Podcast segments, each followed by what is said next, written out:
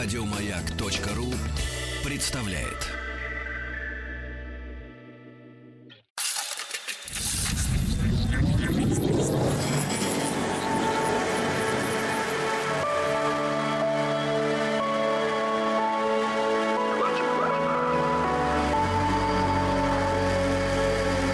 Стаховский лайф на маяке. Вот уж точно нет на свете ничего более интригующего, чем бесконечное. И покуда будет существовать э, человечество, вот эти истории, появляющиеся здесь, в объекте 22, имеют э, вот ту самую бесконечную возможность для продолжения. Я Евгений Стаховский, и сегодня в этой серии проекта «Стаховский лайф», э, знаете, совершенно недавно понял, что держал эту мысль в голове, и, в общем, не особо стремился ее как-то сформулировать, но говоря о каких-то необычных э, из ряда вон э, смертях, а сегодня 20 серия этого цикла, я, в общем, понимаю, что, конечно, лайф и, и, и тема, которая в нем э, вот присутствует уже на протяжении 20-й программы, какие-то моменты абсолютно противоположные, ну да тем не менее. Эм, собственно, диалектику никто не отменял, а я по-прежнему страшно ее люблю. Также давайте посмотрим. Э, знаете, несколько имен в последнее время меня занимают. Я как-то попытаюсь их сегодня вот уложить э, в эту серию. С э, какой-то точки зрения они совершенно никак не связаны. Где-то, конечно, есть пересечение. А, но вообще какой-то сумбур, честно говоря, в этих именах. Ну да... Ну да, и цель, насколько я понимаю, никогда не было выдерживать какую-то линию, кроме, собственно говоря, одной линии, говорить вот о необычных, иногда нелепых, иногда даже забавных, иногда глупых, иногда очень трагических, порой уникальных, ну, в общем, э, смертях э, таких вот из ряда вон. Давайте с чего-нибудь начнем. Ну вот скажем, скажем Александр Александрович э, Алехин – русский шахматист, который выступал и за Российскую империю, и за Советскую Россию, и выступал и за Францию. Александр Алехин, четвертый чемпион мира по шахматам. Человек, о котором мы знаем вообще довольно много, практически все, кроме, собственно, обстоятельств э, его смерти. Ну, то есть, что-то мне подсказывает, что, может быть, какие-то люди конечно, знают все и об обстоятельствах его смерти, но все эти версии, которые присутствуют сегодня, не дают вот на 2019, во всяком случае, год, э, такого чего-то открытого ответа на вопрос, что же там с ним э, в конце концов приключилось. Во-первых, надо сказать, что Алехин, конечно, никакой не Алехин, он Олехин. А, откуда пошло вот это Алехин, сейчас сказать э, уже трудно. Может быть, как раз э, вот это а, Алехинство образовалось во времена СССР, когда нужно было, может быть, говорить э, о нем в ином, таком почти, если хотите, пролетарском ключе, поскольку Олехины – это вообще довольно давний, довольно серьезный, влиятельный дворянский род, э, отец э, шахматиста Александр Иванович Олехин был э, воронежским губернским предводителем дворянства, и у них было довольно большое поместье, и он был членом четвертой Государственной Думы от Воронежской губернии. Ну, в общем, серьезный такой человек. С матерью тоже было все в порядке. Она была дочерью богатого текстильного фабриканта Прохорова. Он был владельцем трехгорной мануфактуры, между прочим. И эм, поэтому, когда Олехины начали увязываться и с советской властью, видимо, что-то как-то пришлось поменять. В общем, стали называть его Алехиным. С другой стороны, и для русского слуха, хотя, может быть, мы привыкли уже просто. Я понимаю, что вот я, конечно, тоже привык давно к этому. Э, называть его Алехиным, это как-то более более звучно, более созвучно, что ли, к современному русскому языку, тогда как Олехин произносится, наверное, несколько труднее и вообще вызывает вопросы относительно этимологии, да, откуда взялась эта фамилия, кто, кто такие Олехи, а, тогда как с Алехиным все понятно. Ну, Лешка же, да, дорогой наш любимый человек. Так что в этом смысле как-то было проще. Не э, держа в голове даже, в общем, желания какого-то сильного сегодня вспоминать некоторые эпизоды жизненной, жизненного, жизненной ну, то есть биографии, да, э, Алехина, я все-таки позволю себе называть его так, как, ну, мне кажется, это более привычно для нас всех. А, да простят меня приверженцы какого-то вот классического дворянского произношения. Хотя в биографии э, Алехина, в общем, довольно много э, интересных вещей, и какие-то открытые официальные источники нам рассказывают бесконечно о том, что он начал заниматься шахматами, ну, в общем, довольно поздно, он не был, что называется, шахматным вундеркиндом, и где-то только в десятилетнем возрасте, в общем, как-то всерьез э, увлекся шахматами, причем он начал играть э, там, в турнирах по переписке. Сам он вспоминал, что вообще начал играть в шахматы в возрасте 7 лет, но серьезно э, увлекся этим процессом, прям лет уже даже в 12, и первую турнирскую победу он э, одержал как раз по переписке в турнире, который был организован журналом «Шахматное обозрение» в 1905-1906 годах. И потом он стал заниматься шахматами серьезно, учился у педагогов, шахматные турниры бесконечные, э, Гамбург, э, Карлсбад, в общем, стал как-то разъезжать, слава богу, деньги были, э, мог себе позволить, будучи будучи, в общем, представителем известной и довольно богатой семьи, разъезжать по миру. Он играл с Капабланкой – Сыграл с ним две партии, когда тот гастролировал, э, гастролировал в России. Это было, по-моему, в 1913 году. А, то есть Алехину, сколько получается, если он родился в 1892, значит, 21, да, 21 год. Капабланка тогда, конечно, два раза выиграл, без э, вариантов. И э, в конце концов, когда приключилась революция, которая лишила Олехина и дворянства, и состояние. Он все-таки продолжал там работать первое время в стране и выиграл турнир в Москве в 1918 э, году.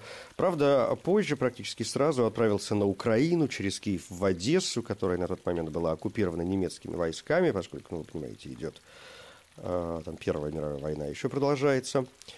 И уже тогда появилось ощущение, что он собирается эмигрировать. Но по другую информацию он всего-навсего хотел э, принять участие в турнире, э, который проводился там э, в это время. Но, правда, турнир так и не состоялся. А, в апреле 1919 года в Одессу пришли красные. И в городе, в общем, как обычно, после прихода красных начался, конечно, самый настоящий террор. А, Алехина арестовали. А, его даже приговорили к э, расстрелу, но, в общем, в какой-то последний момент спохватились, и какие-то высшие э, чины, в общем, прознали, о чем идет, о ком идет речь, и вмешались в э, ситуацию и сказали, что, мол, ну, ребята, вы что там совсем вообще с ума посходили все, ну, до такой же степени. Хотя, в общем, пошли уже слухи в определенных кругах, что Алехин, собственно, умер, да, что его казнили что его там расстреляли. Но, тем не менее, э, он был освобожден, некоторое время проработал в Одессе, затем вернулся в Москву, женился, развелся. В общем, э, вел какую-то, какую-то такую, ну, возможности относительно человеческую жизнь. В 1920-м занял первое место на Всероссийской Олимпиаде в Москве. Это Всероссийская Олимпиада традиционно считается первым чемпионатом нашей страны. И, значит, Алехин победил. И снова женился практически сразу после этого уже на швейцарской журналистке Анне Луизе Рюг, которая представляла в Коминтерне швейцарскую социал-демократическую партию. Первая жена Алехина была Александра Батаева. Это был очень недолгий брак. Эм, тут с Алехиным снова приключилась э, очередная странная история, когда поступил донос на него. И в этом доносе было указано, что он получил некие деньги от Деникинской контрразведки. Его вызвали на допрос. Он что-то там объяснил по этому поводу. И, в общем, дело было прекращено. И после этого получил разрешение на выезд в Латвию прибыл в Ригу и уже оттуда отправился в Берлин и, в общем, стал э, участвовать в чемпионате за чемпионатом. И уже, там, скажем, в 2021 году в том же самом выиграл турниры в Триберге, в Будапеште, в Гааге, причем не проиграл ни в, одном, ни в одной партии. А, потом он участвовал э, в турнире в Пьештине, это в Словакии нынешней.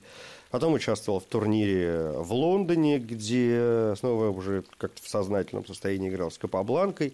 Капабланка тогда победил, набрав 13 из 15 очков. У Алехина было 11,5, и он занял на турнире в Лондоне второе место. Причем ни Алехин, ни Капабланка не проиграли ни одной партии, но вот как-то по очкам Капабланка чувствовал себя эм, лучше. Ну и, в общем, все это продолжается и продолжается, и в конце концов э, Алехин становится чемпионом мира. А, в 27 году он участвует в, в международном турнире э, в Нью-Йорке и занимает второе место, снова вслед за Капабланкой. А, Капабланка выигрывает э, с отрывом в два с половиной очка. И в конце концов, э, осенью 1927 года состоялся очередной э, матч между Алехиным и Капабланкой. И тогда существовал, да, в общем, по сию пору, наверное, существует в какой-то мере и степени тот самый знаменитый лондонский э, протокол. По лондонскому протоколу, то есть по правилам, попросту говоря, для победы в матче требовалось выиграть шесть партий. Алехин выиграл первую партию, вторую выиграл Капабланка, третью снова выиграл Алехин, четвертую опять Капабланка. В общем, Алехин выиграл затем седьмую, снова вышел вперед в двенадцатый и в конце концов довел таки матч до победы. Причем э, сложнейший был матч, который, естественно, шел там с э, перерывами. И уже в первой и третьей матче у Алехина началось воспаление надкостницы, из-за чего ему пришлось удалить аж шесть зубов. И более того, в общем, последнее 34-я э, партия была отложена, эм, как говорят, в ладейном эндшпиле, да, заключительная часть шахматной или шашечной партии. Алехин имел две лишние пешки. Капабланка в итоге не явился на доигрывание, прислал письмо, в котором э, объявлял о сдаче партии и поздравил Алехина с победой в матче. И после объявления Алехина чемпиона мира восторженная толпа донесла его до отеля на руках, и по окончании матча Алехин вместе с женой съездили в Чили и оттуда на пароходе отправились в Барселону.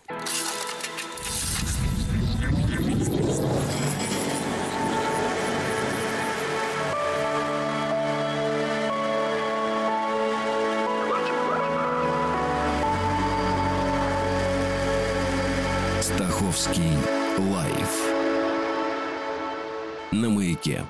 Не намереваясь изначально рассказывать что-то о каких-то моментах из жизни Алехина, о его биографии, в общем, написаны тома, и до них легко добраться, но я понимаю, что есть какие-то моменты, которые, как это часто бывает, необходимо, да, то есть о чем-то необходимо сказать, чтобы было понятно, что в конце концов происходит э, с его смертью.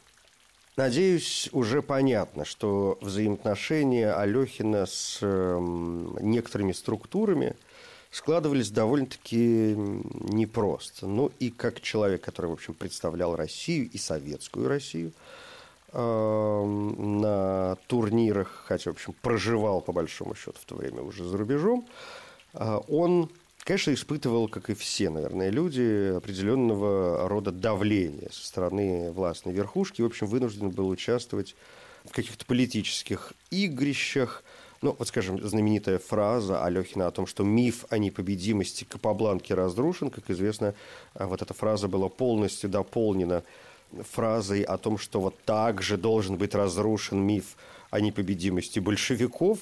Ну, скажем, неизвестно, говорил ли Алехин эту фразу в действительности или эти слова были приписаны ему позже. Кажется, мы этого сегодня не знаем и, наверное, и не узнаем э, уже никогда. И, кстати, после этой фразы от него отрекся родной брат, который тоже занимался шахматами и выпускал шахматный журнал. А, скажем, председатель Верховного трибунала Советского Союза Николай Крыленко назвал Алехина вообще врагом народа. И стало понятно, что, в общем, на родину Алехин вернуться уже не может, хотя советское правительство продолжало вести с ним переговоры об участии в таких представительских турнирах, которые проводились в Москве. Но, тем не менее, в общем, как и во многих, чтобы не сказать во всех э, дворянских семьях, которые каким-то образом остались жить на территории России э, в сталинское время, в 30-е годы, во время правления этого изверга, в 1939 году был расстрелян брат Алехина, в 1944 тоже произошла какая-то непонятная ситуация с его сестрой. Что до самого шахматиста, конечно, вечно обсуждаемый факт его биографии – это сотрудничество с фашистами, сотрудничество с э, нацистами. А, во время начала Второй мировой войны Алехин находился, по-моему, в Аргентине, где тогда шла шахматная олимпиада. И он как бы изначально призывал к бойкоту даже немецкой команды. В сороковом году Алехин добровольцем вступил во французскую армию, служил переводчиком, потом э, жил на юге страны, но вот э, именно в конце 1940 года началось сотрудничество Алехина с э, фашистами. Знаете, ну, это всегда очень спорные, конечно, моменты. Совершенно непонятно. Мы сегодня можем э, обвинять как угодно, кого угодно, в чем угодно, но я не знаю, знаете, это что называется try walking in my shoes, да? Ну, кто из нас совершенно однозначно скажет, как бы он поступил на месте того или иного человека, оказавшись э, в тех же самых условиях. Тем более, что, в общем, может быть, до конца мы не знаем, в каких конкретно да, условиях оказался человек, перед каким выбором его э, поставили.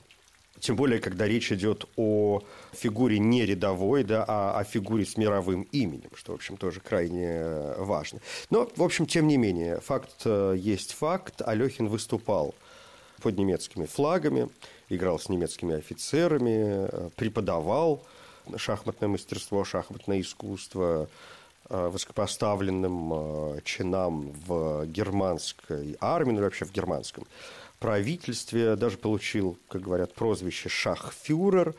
И, в общем, конечно, до конца жизни его преследовал вот этот факт сотрудничества с э, нацистами. Тем более, что, в общем, там, как обычно, вставал еврейский э, вопрос. И, в общем, все бы, наверное, было бы ничего, но не простили Алехину, мне кажется, даже не столько там сотрудничество с э, нацистами, сколько там серию статей под названием «Еврейские и арийские». Э, шахматы, ну, в общем, сами понимаете, само название, в общем, уже как бы расставляет точки над «и». И э, понятно, что после войны э, вот эта связь э, с э, проигравшей э, Германией, конечно, тоже, в общем, не давала покоя очень многим людям и тоже вообще может являться неким моментом, да, который позволяет нам говорить, что руки могли расти из э, той стороны. Ну, о, давайте уже значит, ближе к делу. После того, как закончилась война, он э, покинул Францию и поселился в Португалии. Он переехал в небольшой э, городок под названием Эштрил, и именно там он скончался практически сразу по завершении войны, ну, то есть через очень короткое время. Это произошло 24 марта 1946 года. И прежде чем мы перейдем, собственно, к версиям и обстоятельствам смерти, замечу, что в Португалии Алехин жил один, жена его осталась во Франции. Денег, в общем, было как-то уже мало. Он э, снимал номер в гостинице парк, а, пытался продолжить работу, пытался вернуться к шахматам, но а, ему был объявлен, по большому счету, бойкот, как раз в первую очередь из-за сотрудничества с нацистами. И, в общем, в конце концов, это, мне кажется, очень тоже еще один из важных моментов, было договорено о том, что в Лондоне таки пройдет матч за звание чемпиона мира, э, в частности, между Алехиным, который остается чемпионом мира, как ни крути, и Михаилом Ботвинником.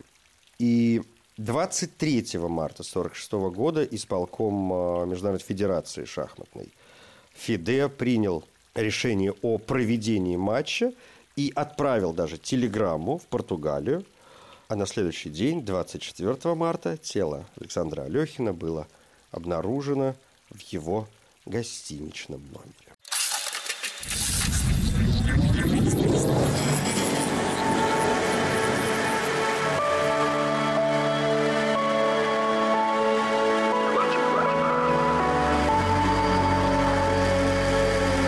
Стаховский лайф на маяке.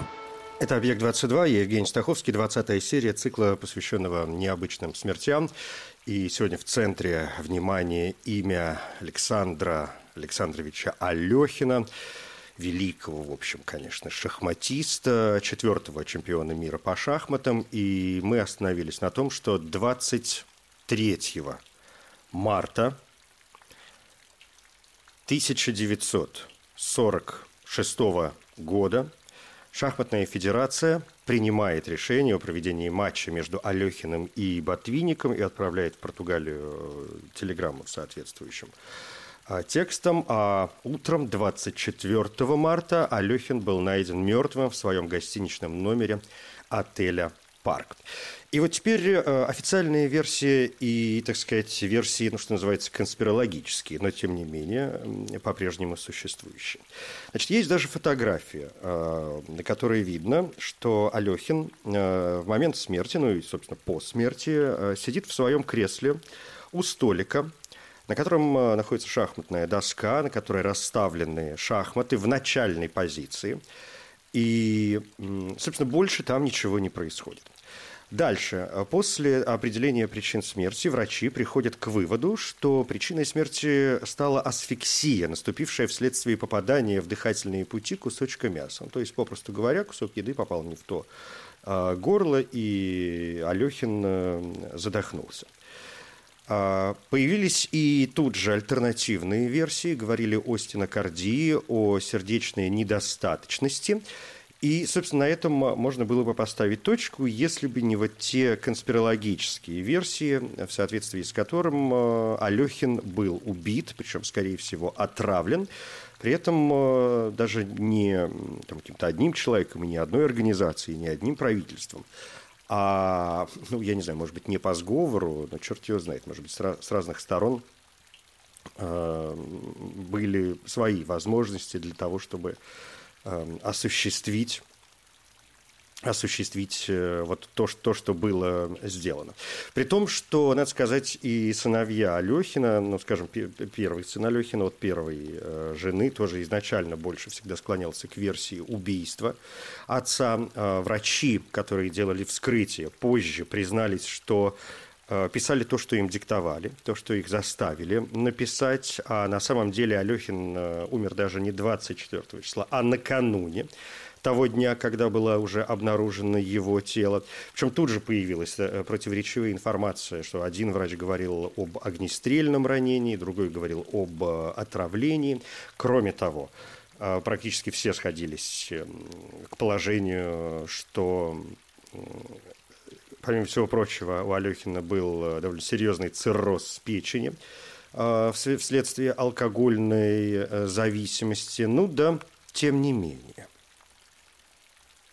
Некоторые исследователи жизни и смерти Алехина пытаются подтвердить версию, что он умер собственной смертью, действительно подавился куском бифштекса и задохнулся. Но в противовес вот этих подтверждений, причем эти подтверждения делались еще в советское время и на правительственном уровне, и, значит, в противовес этих утверждений существуют другие, которые говорят, что те люди, которые их э, посылали для проведения очередных исследований в Португалию, к месту смерти Алехина подтверждали эту, власть, э, эту версию как раз в угоде Э, в угоду Советскому Союзу, в угоду КГБ, чтобы, так сказать, э, исключить заказную версию убийства со стороны КГБ, со стороны э, Советского Союза. Есть версии, которые, конечно, задаются самым главным таким детективным вопросом. Кому выгодна была смерть Алехина? И здесь тоже у нас есть масса вариантов. Во-первых, безусловно, это выгодно тем, кто не хотел проведения матча Александр Алехин, Михаил Ботвинник, но отказываться а, от проведения этого матча было уже, попросту говоря, неприлично, потому что, сами понимаете, это означало ну, некоторую, так сказать, трусость, опасение, что Алехин останется непобедим. А поскольку результаты этого матча предсказать было в общем, конечно, невозможно, для того, чтобы исключить э, возможное поражение выдающегося советского шахматиста Михаила Ботвинника, э, надо было, ну, как-то нет человека, нет проблем, сами понимаете. А, тем более речь идет э, все еще о сталинских временах, и как бы репрессии и решение проблем простым способом вообще никто э, не отменял. И понятно, что поскольку э, самая верхушка, да, включая, включая самого главного человека, была крайне заинтересована в том, чтобы Алехин не э, победил, то, ну, в общем, как-то я не думаю, что были какие-то серьезные трудности для того, чтобы э, отравить человека, который живет, в общем, достаточно уединенной жизнью, где-то в каком-то португальском вообще городишке, и, и, и, и, и все. И добраться до него, ну, все, это щелчок э, пальцев. А, так что Лубянка остается э, Лубянкой. А, есть э, другая версия, скажем, совершенно, совершенно такая противоположная, отсылающая нас за океан, поскольку а, когда с э, Алехиным случился бойкот, ну, после вот его сотрудничества с нацистами и его статьями, вот этими шахматными, а, моментально появилась версия, что люди, которые организовали этот бойкот, на самом деле, при, э, на самом деле преследовали совершенно другие цели э, свои цели, в частности, например, Соединенные Штаты Америки, которые выдвигали своих кандидатов на звание чемпиона мира. Это был Рышевский и Файн. И Эйви мог рассчитывать на то, чтобы быть провозглашенным чемпионом мира, если Алехина вообще лишат этого статуса, да, лишат этого титула. И ведь после смерти Алехина моментально на Генеральной Ассамблее ФИДЕ ставится вопрос о проведении матча на первенство мира как раз между Эйве и Решевским. И понятно, что для того, чтобы, в общем, как-то тоже почувствовать себя, так сказать, более состоятельными в отношении будущей шахматной э, короны, вот то, что э, происходит в в чемпиона мирской кулуарной среде могло быть э, могло быть, в общем, могло привести вот к таким печальным событиям. Что произошло на самом деле? Ну, э, я хочу верить, что мы когда-нибудь все-таки об этом узнаем, когда, может быть, будут вскрыты соответствующие архивы каких-нибудь э, спецслужб наших, э, европейских, американских, там бог знает еще каких.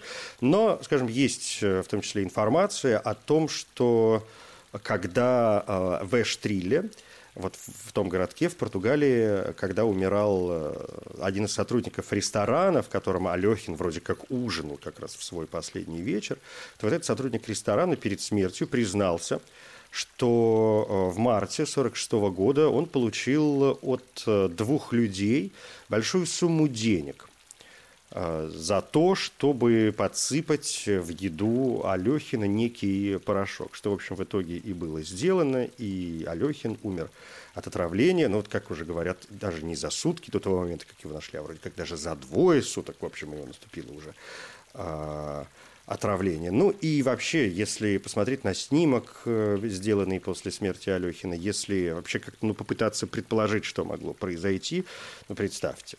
Ну то есть человек сидит в кресле, в пальто, перед столиком с расставленными э, шахматами, э, готовясь к матчу с Михаилом Ботвинником, причем к матчу очень серьезному и очень важному для самого Алехина, поскольку он находится в довольно чудовищной э, ситуации. Рядом какие-то пустые тарелки. Ну, в общем, какой-то бред. Такое ощущение, что, э, знаете, человека вот специально разместили так, как чтобы вот, вот сделать. И мы инсценировали, но инсценировали, может быть, как не очень хорошо. И там, с нашей сегодняшней точки зрения, это, в общем, знаете, кино голливудское. Можно снимать. А, кстати, совершенно забыл. Есть же еще одна версия, которая тоже ведь крайне важные. Говорят, например, об участниках французского сопротивления или о каких-то других организациях, которые занималась выявлением нацистских преступников и, и, или пособников нацизма и, в общем, предпринимала некоторые методы для того, чтобы их, так сказать, по-своему карать. Поэтому не, я уж не знаю, исключается или не исключается эта версия, но как бы вариант есть, а уж а, рассматривать ли его в серьезном ключе или не рассматривать, это уж, это уж вы как-нибудь э, решайте сами. Коротко говоря, такое резюме. На смерть от асфиксии все это дело, конечно, не очень похоже. Кстати, католический священник в Португалии отказался участвовать в погребении Алехина, поскольку ему показалось, что на лице есть следы, которые свидетельствуют именно о насильственной смерти. Он сказал, ребята, давайте будем разбираться с этим вопросом. И, кстати говоря, похороны прошли спустя три недели после смерти. В общем, тоже надо выяснять, с чем связана эта задержка с попыткой э, раскрытия ли преступления некоего, с попыткой скрыть некие улики, или, или, или ну что еще? Ну, потому что если с человеком все в порядке, и он умирает своей смертью, ну, как бы, что тянуть-то? Ну, все ясно, вопросов никаких нет. Тут, видимо, э, видимо вопросы возникают. Первоначально, тем не менее, Алехин был похоронен в Эштерилле в 1956 году. Встал вопрос о перезахоронении. Советские власти изъявили желание перенести останки Алехина в усыпальницу Прохоровых у Новодевичьего монастыря. Там э, покоятся родственники Алехина по материнской линии, но э, по настоянию вдовы Алехина прах его был перезахоронен э, в Париже, где сама вдова жила, и где Алехин, в общем, прожил большую часть своей жизни. И перезахоронение состоялось 20 5 марта 1956 года, в такую десятилетнюю годовщину, на кладбище Монпарнас была большая делегация из Советского Союза. И, в общем, можете найти этот эм, памятник, там все написано. А, барельеф был создан э, скульптором Абрамом э, Барацем, который сам был еще и шахматистом, он был лично знаком с Алехиным, и там э, значит, надпись на надгробии гласила «Шахматному гению России и Франции». При этом сначала были неверно указаны даты жизни Алехина, и его вдова Грейс, которая умерла в марте 1956 года, незадолго до перезахоронения – тело мужа было похоронено в той же могиле.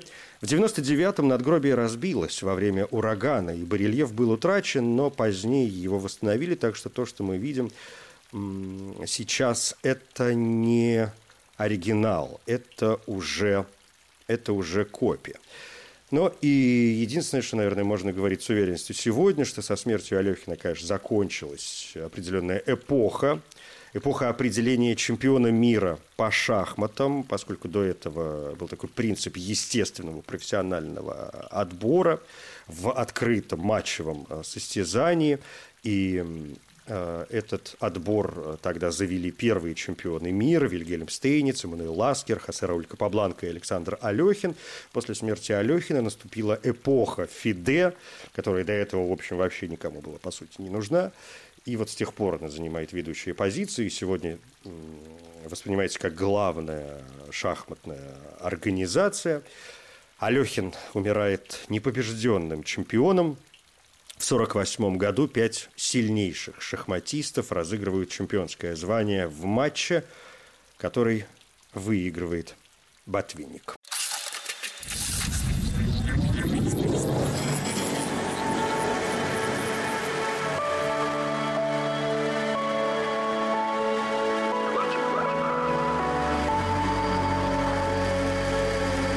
Русский лайф на маяке.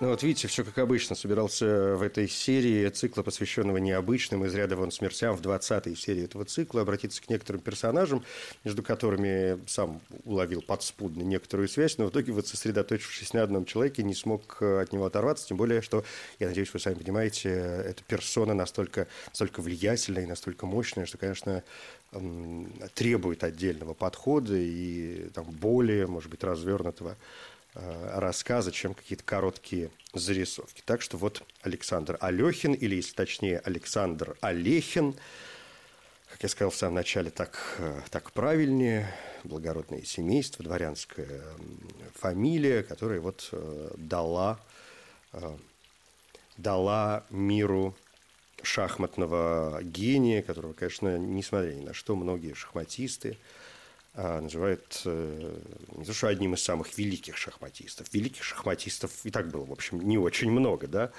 на пальцах можно пересчитать. А некоторые, конечно, полагают его самым великим шахматистом за всю, по крайней мере, нам известную историю э, шахмат. Если под занавес, но уже не отвлекаясь от Алехина, говорить о каких-то его заслугах, то тут, конечно, игра вслепую. Алехин был в эти шахматы, не глядя на доску. А, и Алехин, Алехин называет величайшим мастером а, игры вслепую. Несколько раз он ставил рекорды по количеству соперников в сеансах одновременной игры вслепую.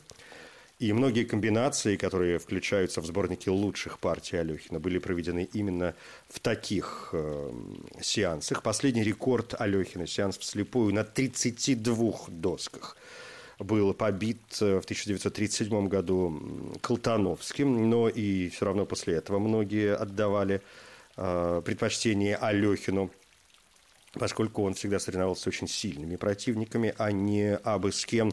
Ему написано более, им написано более 20 книг, в основном это сборники партий из крупных турниров и сборники его собственных партий с подробными э, комментариями.